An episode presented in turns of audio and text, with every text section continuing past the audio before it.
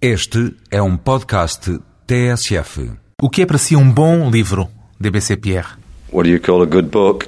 O que é para mim um bom livro? Um bom livro para mim é um livro que a determinada altura nos absorve completamente.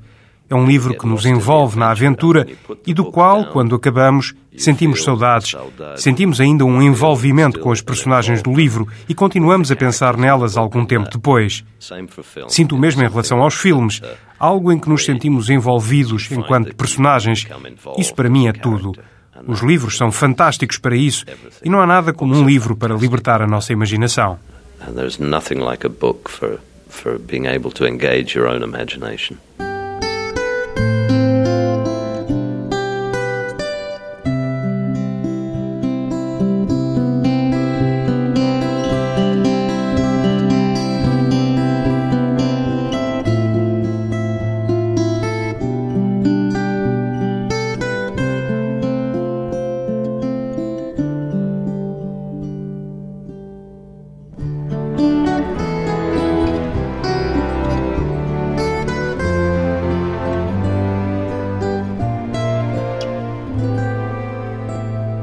DBC Pierre, 44 anos, escritor.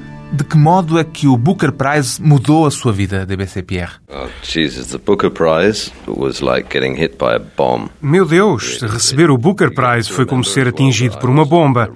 Há que ter em conta que eu não era um escritor antes disso, acho eu. Escrevi um livro, mas antes tinha estado desempregado, não tinha uma vida muito ocupada. Costumava inscrever-me na internet para receber lixo eletrónico, só para receber e-mails. E receber o Booker Prize foi uma surpresa para si? Well, Já fiquei surpreendido só por ficar entre os seis candidatos. Isso já tinha sido uma surpresa. Receber o Booker Prize foi uma surpresa maravilhosa. uh. E depois disso, depois de receber o Booker Prize, o que é que mudou na sua rotina cotidiana? Well, it made it incredibly busy. Passei a estar muito ocupado. No dia em que recebi o Booker Prize, houve vários helicópteros a tentar encontrar a minha casa na Irlanda. Ter ganho o prémio e ter tido uma infância problemática tornaram-se uma espécie de mistura de matéria inflamável ao ar livre, altamente explosiva. Desde então tenho estado muito ocupado, tenho viajado muito. Só este ano é que tive forças para parar com tudo isso e voltar a escrever, que é o que quero fazer. I found the strength to stop all of that and to get back to writing, which is what I really want to do. Já pagou, entretanto, todas as suas dívidas? Yeah, I have, yeah. Sim, já. Excepto a duas pessoas que não consegui encontrar, que desapareceram. Mas essas não eram muito grandes. Paguei 98% das dívidas e tenho o resto do dinheiro aqui comigo. Se elas estiverem a ouvir, tenho aqui o dinheiro. Pois bem, DBC Pierre, pseudónimo do britânico nascido na Austrália Peter Finlay, publicou até agora um único romance e logo no romance de estreia ganhou o mais importante prémio literário da língua inglesa. O que é que fazia exatamente antes de começar a escrever Vernon Little, O Bode Expiatório, o seu romance, DBC Pierre? My occupation before that, vagrant. O que é que fazia antes? Era um vagabundo. Não fazia nada, estava desempregado. Uma das razões por que comecei a escrever foi por não conseguir arranjar trabalho. Sempre fui um artista, designer e fotógrafo. Tinha estado em Londres, mas é um mercado de trabalho muito competitivo e eu não conseguia arranjar trabalho. Por isso pensei, se vai ser assim tão difícil arranjar trabalho, mais vale que seja algo que adoro fazer.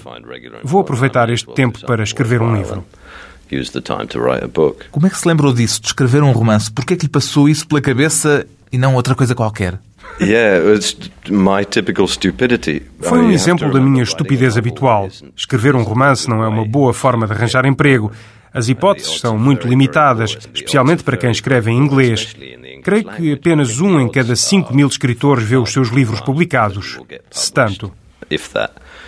Conseguiu publicar o seu romance imediatamente? Como é que foi? Foi a uma editora e eles disseram logo, claro, tudo bem, vamos publicá-lo já? No, actually, I'd given up. I said, Não, I na verdade até já tinha desistido. Enviei o romance à editora em março de 2001 Enviei-o para uns agentes em Londres. Metade deles não chegou sequer a contatar-me. Até hoje não recebi resposta deles. Continuo à espera de uma carta que diga não iremos publicar o seu livro. Depois de mais ou menos cinco meses, recebi uma resposta de uma agente que disse que o meu trabalho era fantástico e em apenas dez dias vendeu o romance para ser publicado em várias línguas. E assim foi. A number of languages and that was it. Costuma ler? Gosto de ler. Não digo que leio muito, porque sou bastante lento a ler. Fico parado em certas partes que releio inúmeras vezes, mas adoro ler. Fico totalmente imerso nos livros. Lê mais agora, depois de se ter tornado escritor, do que lia antes, ou leu mesmo, exatamente? Hmm, leio menos. Recebo muito mais livros, mas leio menos. É-me difícil ler enquanto escrevo. Tenho medo que, se ler algo muito marcante, isso vá afetar o meu estilo. Leio ainda mais devagar agora. Tinha algum outro romance, algum modelo em mente quando decidiu escrever o seu Vernon Little? Não, não posso afirmar isso. Nem sei bem como surgiu este romance. Tinha algumas ideias em mente sobre as quais pensei escrever um dia, mas esta surgiu do nada. Foi apenas uma voz que surgiu quando comecei a escrever e em pouco tempo já tinha tantas páginas que tive de continuar. A sua ideia já era, desde o início, escrever um romance cômico? Foi algo de intencional ou o livro transformou-se à medida que o escrevia num romance cômico? Um, Gira tudo em torno da voz de Vernon. E ele acabou por ser uma personagem cômica. Foi ele que ditou o tom, de certo modo, e o tema era tão trágico que eu não consegui encontrar uma forma melhor para o abordar do que a comédia. A comédia é a melhor forma de abordar a tragédia? Eu acho que sim. Há uma ligação extraordinária entre o humor e a tragédia no nosso subconsciente. E é também uma forma de homenagear o assunto, por estranho que pareça. Para mim, a única forma de prestar homenagem era através da comédia. Houve quem comparasse o seu Vernon Little, o bode expiatório, a South Park, a série de animação televisiva. Agrada-lhe esta comparação?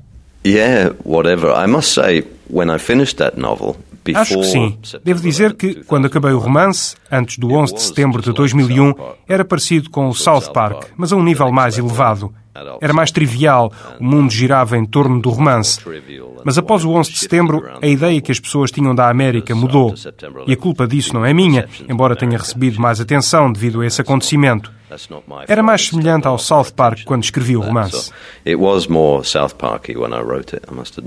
Disse-me aí que tudo começou com a voz de Vernon. O que é que ele lhe disse na primeira vez que o ouviu? Qual foi a primeira frase dele? The very first sentence that came to me was what kind of fucking life is this? A primeira frase que me surgiu foi: Mas que raio de merda de vida é esta? E é este o tema do romance. Estava zangado nesse dia. Foi um daqueles dias em que sentimos uma estranha combinação de emoções e eu estava muito zangado. Estava furioso com a minha situação e com o mundo que me rodeava. E isso acontece-lhe com frequência? To be angry. No, not really. I'm a very affable person. I mean, Estar zangado? Não, não me acontece muito. Sou uma pessoa afável. Muitas vezes sou um pouco cínico, mas nesse dia estava muito frustrado e zangado. E o Vernon acabou por dar voz a isso, creio eu.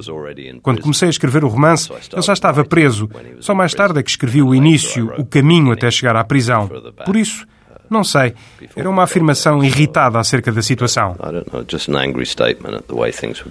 Teve algum tipo de influência que o levou ao humor e à comédia ou é algo de espontâneo em si?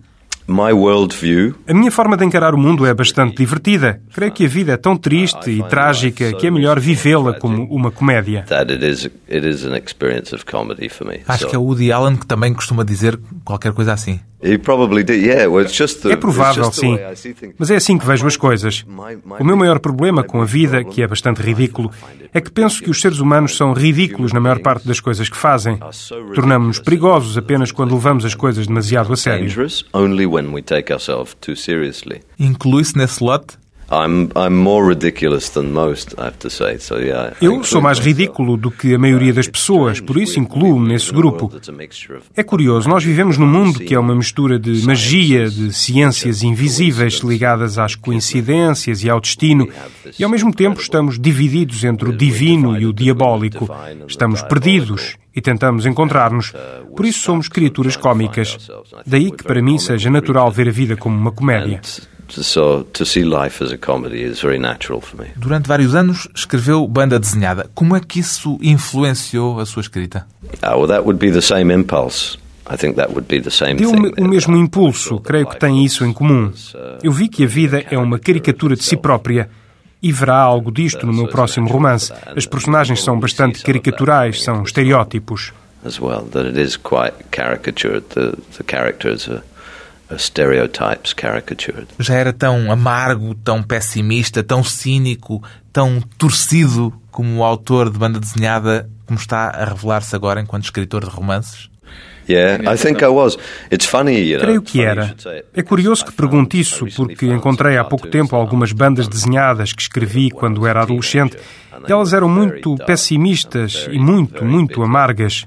E tinham temas semelhantes aos do meu romance, a questão do jornalismo sensacionalista e coisas do género. Isso faz, provavelmente, parte da minha forma de encarar o mundo. part of my worldview, generally. Ganhar o Booker não adoçou a sua forma de encarar a vida? No, not at all. No, in fact, it, it's Não, de forma alguma. Pelo contrário, tornou-me ainda mais cínico, porque essa situação foi em si bastante ridícula. Quem é que dá um prémio a alguém como eu? Foi incrível. E isso fez com que a vida se tornasse ainda mais ridícula para mim. Parece bastante um jogo de sorte e azar. Temos de ter muita sorte na vida. Acha que o que lhe aconteceu se deve à sorte? É óbvio que alguém to- gostou do meu livro. Eu criei, comprei um bilhete para essa lotaria, digamos assim, mas depois tive sorte, porque os juízes mudam todos os anos e todos sabem que os juízes de anos anteriores e de anos posteriores não iam gostar deste livro. Mas os juízes do ano em que o livro foi publicado gostaram dele e foi assim. Por isso temos de ter um pouco de sorte, porque há inúmeros livros de qualidade e deve ser muito difícil escolher uma obra de arte e dizer esta é a melhor. Deve ser uma tarefa impossível. Daí ser necessário ter sorte. So you need that little bit of luck, I think. O protagonista do seu livro, Vernon Little, é um rapaz inocente que se envolve numa situação horrível contra a sua própria vontade. Esta é também a história da sua vida?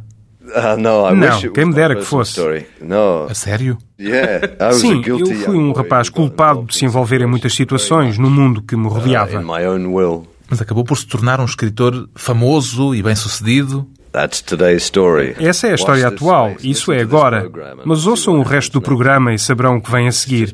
É tudo parte do invulgar movimento da vida. The strange movement of life. Boas razões então para continuarmos a conversa depois de um curto intervalo com DBC Pierre, o autor de Vernon Little, o bode expiatório.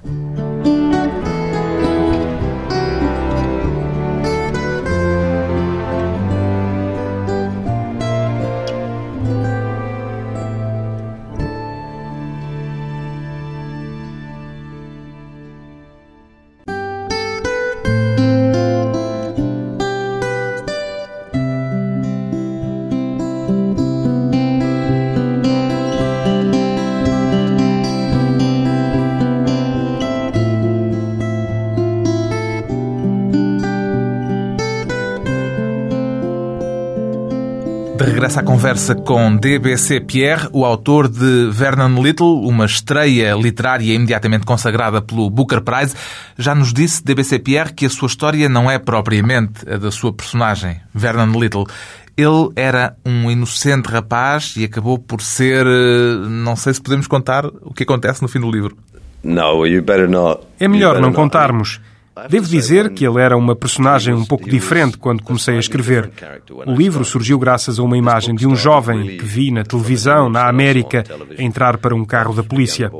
Dava para perceber que o rapaz tinha levado uma arma para a escola e tinha morto alguém. Tudo começou porque me questionei sobre o que se estaria a passar naquele momento na cabeça dele. And it started with me wondering what could be in his head. Foi o caso de Columbine? Não, isto foi antes de Columbine. E o que é que o impressionou tanto nessa imagem?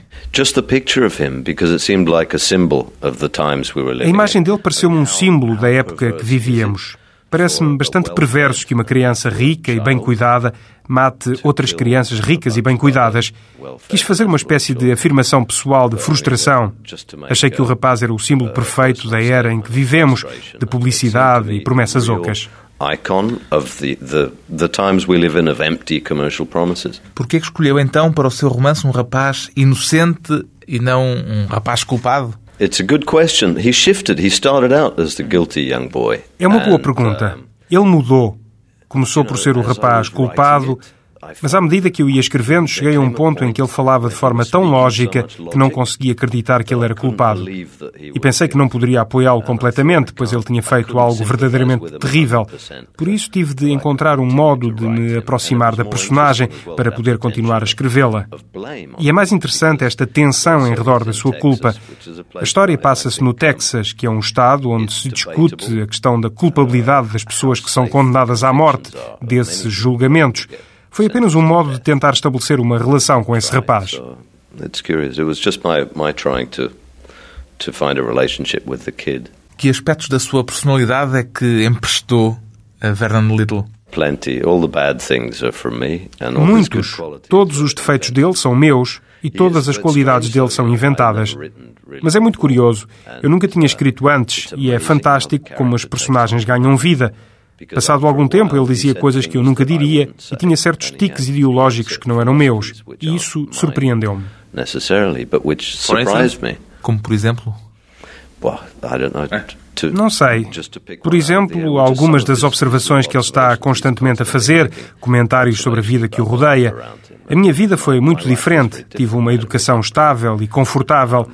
Mas as observações dele em relação às personagens que o rodeiam surgiram espontaneamente e pareceram vir dele, o que é bastante misterioso. Vernon vive numa pequena cidade do Texas. O DBC alguma vez viveu nos Estados Unidos? Nunca vivi lá, mas tive muito contacto com a América. Por que é que escolheu a América como cenário para o seu romance? Well, it had to be America at that time. That was the only place where they were having uh, shootings at school. Tinha de ser na América. Naquela altura era o único país onde havia massacres nas escolas. Uma vez que é um romance sobre os tempos modernos, sobre o capitalismo desgovernado e ilimitado, tinha de ser lá. É o auge disso, o local para onde todos nos dirigimos com os nossos ideais de racionalismo económico. E também tinha muita experiência sobre esse assunto. Estive lá quando era jovem. Vivi do outro lado da fronteira, no México. Tinha muitos colegas na escola que eram americanos e passei muito tempo no Texas. A América é então, do seu ponto de vista, o símbolo daquilo em que nos iremos tornar todos. Sim, se aceitarmos isso. Sim, é o grande impulsionador daquilo a que chamo a experiência social do momento e que é um capitalismo ilimitado. Chegamos a um ponto em que nada é mais valioso do que o lucro. Por isso, ter ou não ter dinheiro dita a nossa sobrevivência e qualidade de vida. So, you know, whether or not you have money dictates if you're going to live or die and what quality of life you have. Há uma longa lista de horrores no seu romance, um julgamento através dos meios de comunicação social, o desejo de ser famoso a qualquer preço, a obesidade, as armas, a pena de morte. Podia continuar por aí adiante a enumerá-los. Great, all my favorite things. Excelente, todos os meus temas preferidos. Já não é o sonho americano, é o pesadelo americano. Well, yeah, they don't seem to think so. Sim, mas eles não acham isso. Os americanos pensam que é assim que a vida deve ser. Isto em especial em relação à pena de morte. Speaking especially of capital punishment and all of that, but O que lhe queria perguntar é isto. Será que os seus leitores podem concluir que o DBC Pierre não gosta nem um bocadinho da América?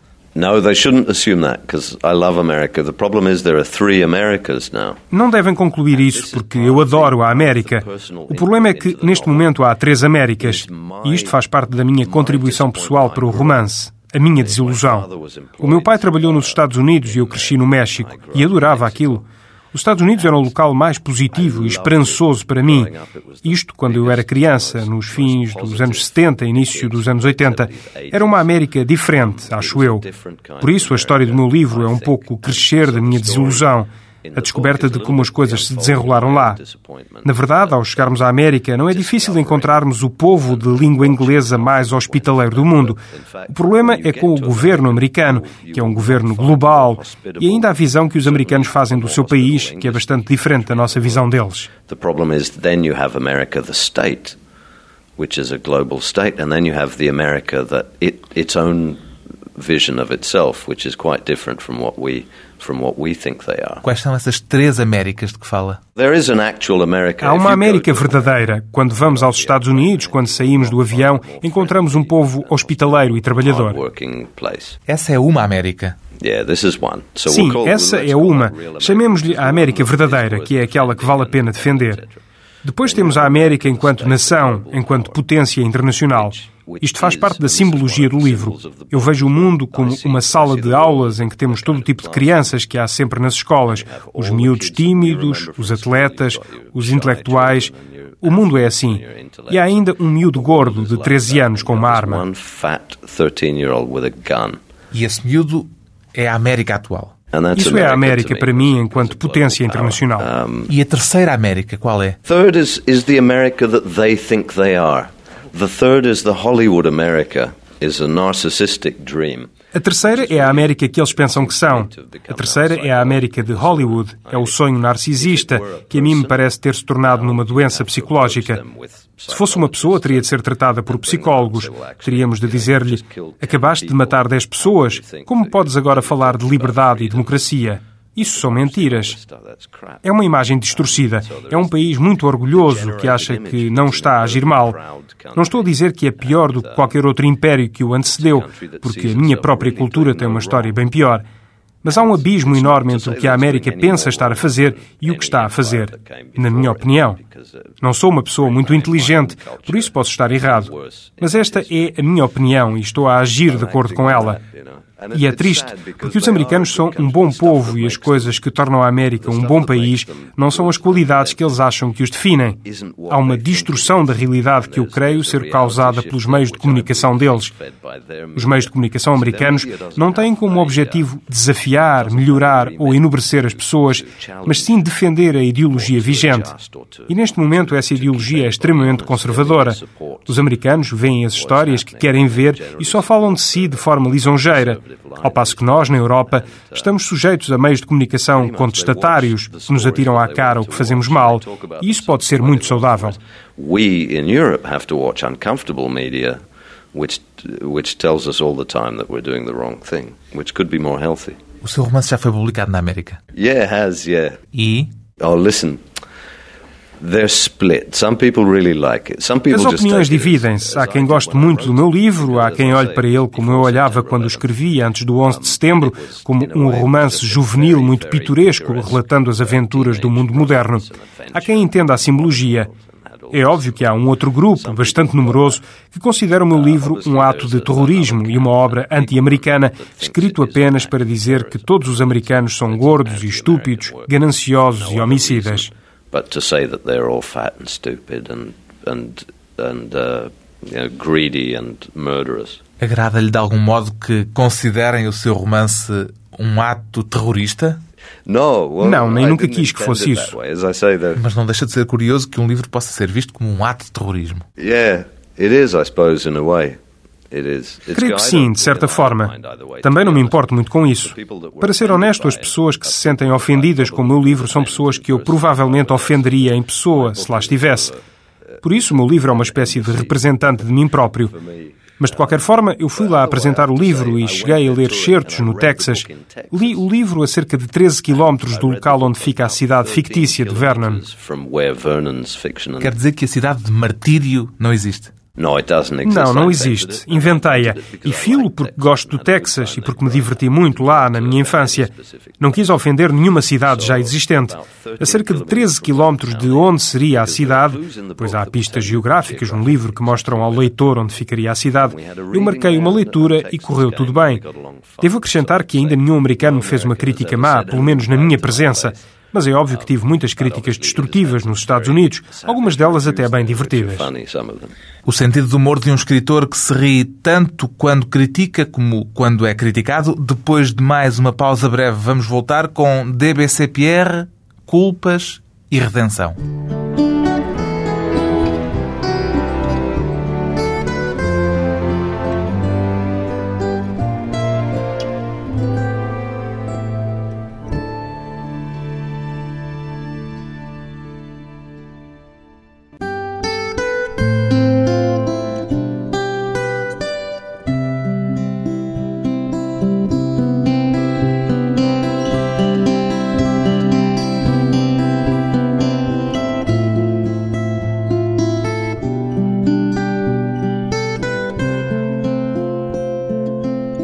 Convidado hoje para a conversa pessoal e transmissível DBC Pierre, o autor de Vernon Little, o bode expiatório, romance com que ganhou o Booker, depois de uma complicada história pessoal de crime e toxicodependência. Este livro é para si também, de algum modo, uma espécie de redenção pessoal, DBC Pierre?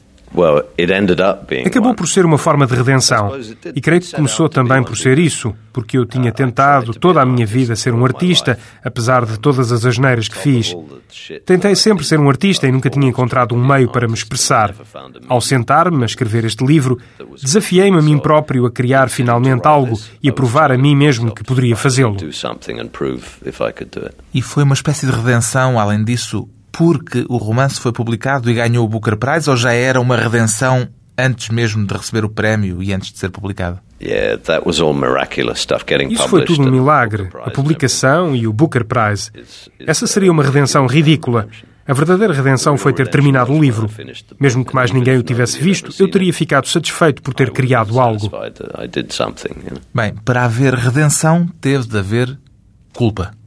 Cá vamos nós. Sentia-se culpado em relação a quê? Oh, Só pode estar a brincar. Esse foi um tema que recebeu muita atenção. Eu tive uma. Quero uma. Uma lista? Quero. The catalog of crimes. I grew up a very affluent kid. Quero o catálogo dos meus crimes? Eu cresci rodeado por uma certa riqueza. Quando era adolescente, tornei-me muito rebelde. Viciei-me em drogas e no jogo. Endividei-me. Envolvi-me com pessoas muito irresponsáveis quando era jovem. Se analisarmos a minha vida, vemos que pode ser dividida em secções de cerca de 10 anos. Passei os primeiros 10 anos da minha vida a tornar-me corrupto, entre os 10 e os 20 anos aprofundei essa corrupção, e entre os 20 e os 30 aproveitei tudo o que podia dela, fiquei desgovernado, terminando no já famoso episódio em que me aproprio da casa de um americano que era meu vizinho. Which by the end of it ended up the famous the famous story is is my stealing the house from uh, from this American who was a neighbor of mine. Essa parte da história eu não conheço. Do you know? That's that was the one, and that that news came out just before the Booker Prize. You know. Não conhece? Essa notícia apareceu pouco tempo antes de ganhar o Booker Prize, o que é outra coincidência extraordinária, porque não teve nada a ver com isso. É um exemplo de como a minha vida se tinha tornado tão má quando tinha vinte e poucos anos, apoderei-me da propriedade de um vizinho, vendi-a sem o consentimento dele, fiquei com o dinheiro e gastei-o todo.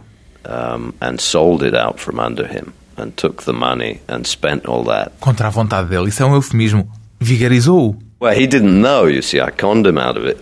Um, sadly. And I have to say, I, you know, I didn't. Uh, it wasn't something I set out to do with with a plan or with malice. But ele não sabia. Eu burlei-o, infelizmente.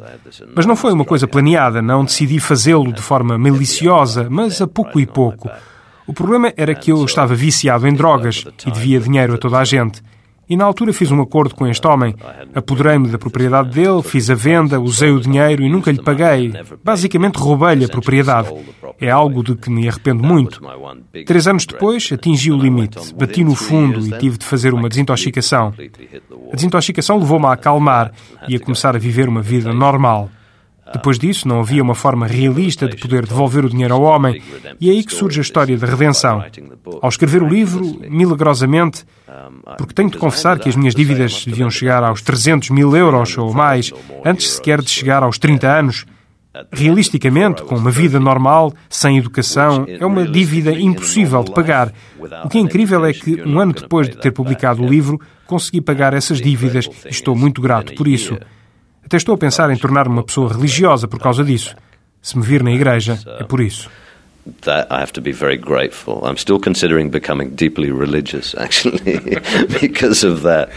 So if you see me in church, this is why. Que igreja é que escolheria? I think I'd, well, tenho um espírito panteísta, por isso escolheria todas. Gosto do catolicismo por causa da confissão, mas é só porque fui uma pessoa com muitas culpas no passado. Bem, tem-se confessado muito desde que se tornou uma estrela mediática. Tenho, e também bebo para me confessar. Quero saber um segredo acerca das pessoas. Há algumas pessoas. Isto também é algo que distingue muitos americanos de mim. É que muita gente bebe para esquecer e eu bebo para me confessar. E para me embebedar, claro. Ainda hoje? Yeah. Oh, yeah, no, definitely still today. Listen, Sim, I've ainda done hoje. well to get Fiz my bem em vices reduzir os meus vícios ao tabaco e ao álcool. As pessoas dizem-me que tenho de deixar de fumar, mas esse é o menor dos meus problemas. Agora estou muito bem. As pessoas normalmente tratam-no por Peter ou por Pierre. They call me Pierre. My mates call me Pierre. Tratam-me por Pierre. Os meus amigos tratam-me por Pierre. É uma velha alcunha. Não é um pseudónimo no sentido tradicional da palavra usado para os livros. É uma alcunha que me deram há muitos anos. Mas o seu verdadeiro nome é Peter Finlay. O que é que significa DBC? Dirty but clean. Yeah, my, my nickname used to be Dirty Pierre. Dirty but clean. Sujo, mas limpo. A minha alcunha costumava ser Dirty Pierre. Pierre sujo. Por causa de um desenho animado na televisão, não era? Sim, havia um desenho animado na televisão chamado. Dirty Pierre, que era um vilão nogento, franco-canadiano, ou coisa assim. Nem sequer me lembro dos desenhos animados, mas os meus amigos tratavam-me assim. E o Peter era assim tão mau, tão sujo? Well, my friends called me it, you know, so they thought I was anyway. Era o que os meus amigos me chamavam. Eles achavam que sim, e talvez fosse. Mas mudei o nome porque não é totalmente verdade dizer que sou só o Dirty Pierre, e por isso mudei-o para Dirty but Clean, sujo mas limpo. E desde aí o grande escritor britânico Dan Rhodes mudou para Dirty but Comparatively Clean, sujo mas relativamente limpo. Está a tornar-se cada vez maior. Talvez tenha de eliminar essa parte e passar a chamar-me só Pierre ou coisa assim. Isso também tem a ver com a publicidade, porque se assinasse como Peter Finlay ficaria totalmente anónimo, ninguém me reconheceria. Mas se assinar Dirty but Clean, vê-se a contradição e o leitor decidirá o que é sujo, o que é limpo. Our thing. If you put dirty but clean, then automatically you have the um, the contradiction in front of you, and, and you can decide what's dirty and what's clean. O seu próximo livro, DBC Pierre, vai ser tão amargo como o primeiro? Yeah, it's ended up at least as bitter. Vai ser, sim. Acabou por ser pelo menos tão amargo quanto o primeiro. Pelo menos? Ainda pode ser mais? Yeah, it is a little bit more actually. I I think Acho que é um pouco mais amargo. No primeiro livro, Vernon Little, o bode expiatório, pelo menos no final há alguma esperança, alguma compaixão. As personagens acabam por encontrar o amor no meio do terror de tudo o que acontece à volta delas. Há no fim uma certa redenção através do amor. O segundo livro é um pouco mais amargo. O terceiro, creio, não será de forma alguma amargo e não terá nada a ver com questões internacionais. is a little more bitter still. The third one will be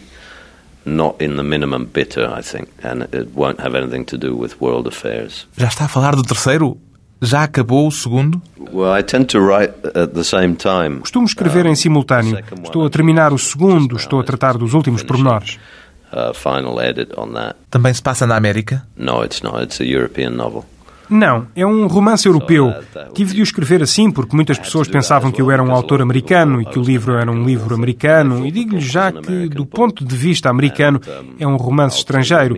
Não é sobre a América, mas sobre o modo como a América vende a sua imagem através da televisão. É feito de recortes de imprensa. Sells us its image through the television. So it's made up of, of uh, pieces of media. O DBC Pierre nasceu na Austrália, os seus pais são ingleses, escreveu um romance que se passa nos Estados Unidos, vive na Irlanda e cresceu no México. Assim, de repente, parece um bocado confuso. Yeah, it is, but it's not my fault. E é, mas a culpa não é minha. Levaram-me para lá. O meu pai era cientista, trabalhava em projetos para as Nações Unidas e eles construíram um grande centro no México relacionado com agronomia e foi por isso que fomos para lá. E de certa forma, ainda bem que fomos, apesar de me ter corrompido totalmente. A que lugar é que sente que pertence? A lugar nenhum. Na verdade, gosto de estar aqui. Aqui, em Portugal? Yeah, I could do this. Sim, podia ficar por cá. Só tenho de me habituar à língua. A pronúncia é muito bonita. Consigo ler a língua melhor do que entender quando a falam, porque a pontuação é diferente. Mas sinto-me bem no mundo, de um modo geral. But I'm comfortable in the world generally. Já não se sente um falhado, suponho. Um, no, Não, No, já não me been in a sinto um position completo falhado. I have felt Estive numa posição em que me senti um completo falhado. Senti-me assim durante 10 anos. E é uma posição muito interessante e muito poderosa, como descobri, porque não tinha nada a perder. É claro que agora perdi essa posição. And uh, of course, I've lost that position now. De vez? Pois, não dá para esquecermos completamente a experiência. Não há nada na vida que seja permanente e tento manter sempre esse espírito, mas não. Já não me sinto um completo falhado, que é uma situação precária, porque estou preso à questão do que é o sucesso e do que é o falhanço. Como é que descreveria o sucesso, DBC Pierre? Success, waking up in the morning